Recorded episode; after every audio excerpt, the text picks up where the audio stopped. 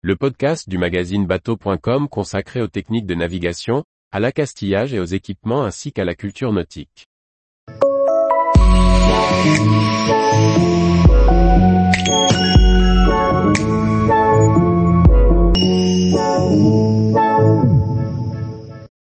Et si le Club existait vraiment pour protéger votre bateau?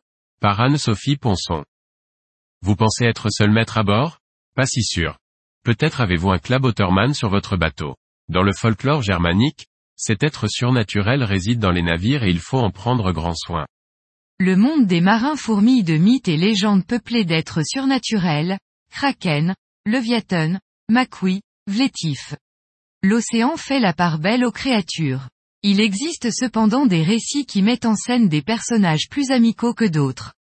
Alors, quitte à être hanté, mieux vaut l'être par un Klaboterman. Dans le folklore germanique, le Klaboterman est un être de la race des kobolds, petits lutins domestiques, spécifiques au bateau. À la manière des dieux l'art romains qui protégeaient le foyer, le Klaboterman protège le navire. Paul Hermann, dans son ouvrage La mythologie allemande, indique, si le bateau est en train de courir un risque, il avertit par un grand bruit. Si une planche de la coque cède pendant une traversée, il la retient afin que l'eau ne pénètre pas dans le bateau. Si pendant une tempête, le mât se brise, il le maintient bien droit pendant tout le voyage.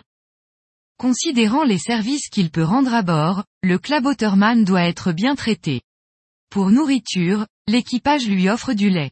Toutefois, il ne faut pas lui offrir de vêtements ou de chaussures, car cela le fait fuir.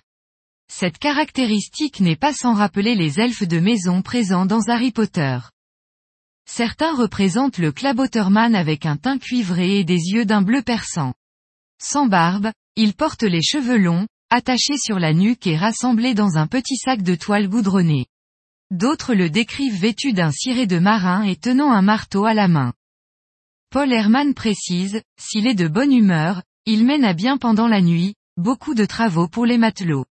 S'il est de mauvaise humeur, il jette du bois à brûler, il tape contre les parois du navire, détruit des objets utiles, empêche les marins de travailler, distribue des gifles sans se rendre visible.